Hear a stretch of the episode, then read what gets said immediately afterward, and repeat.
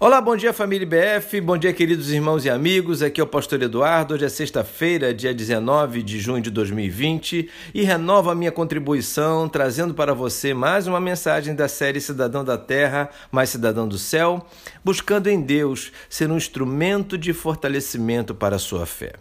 Hoje quero ler Salmo 40, verso 5, que diz assim: Senhor meu Deus, quantas maravilhas tens feito!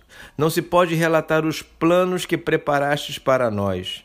Eu queria proclamá-los e anunciá-los, mas são por demais numerosos. O texto que li me faz pensar na letra de uma antiga canção que diz assim: Ao Deus de amor e de imensa bondade, com alegria bem alto aclamai. Com o coração transbordante de graças, seu grande amor todos juntos louvai.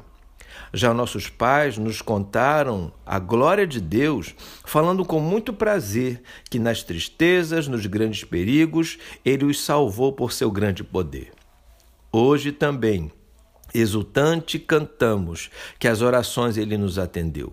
Seu forte braço que faz maravilhas, em nosso auxílio Ele sempre estendeu. Foi até hoje e daqui para sempre será nosso eterno poder, nosso castelo bem forte e seguro e nossa fonte de excelso prazer. No céu, na terra, que maravilhas vai operando o poder do Senhor. Mas seu amor aos homens perdidos das maravilhas é sempre a maior. O que o salmista disse no texto que li e a letra deste hino são palavras, irmãos, que certamente não são replicadas por muitas pessoas neste tempo de pandemia. Como, diria, como diríamos que Deus tem feito maravilhas no meio de nós, diante de tanta doença, incerteza e morte ao nosso redor?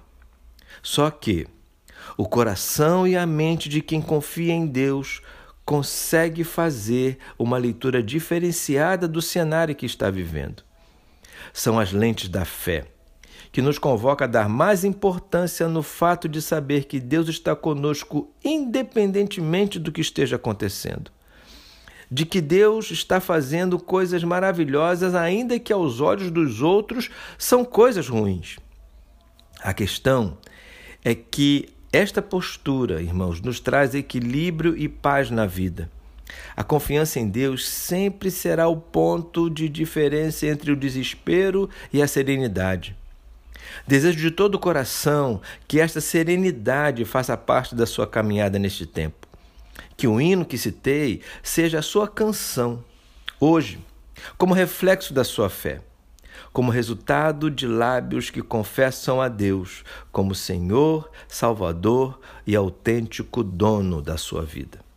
Fico por aqui, buscando junto contigo ter este olhar para este dia e até amanhã, se Deus quiser.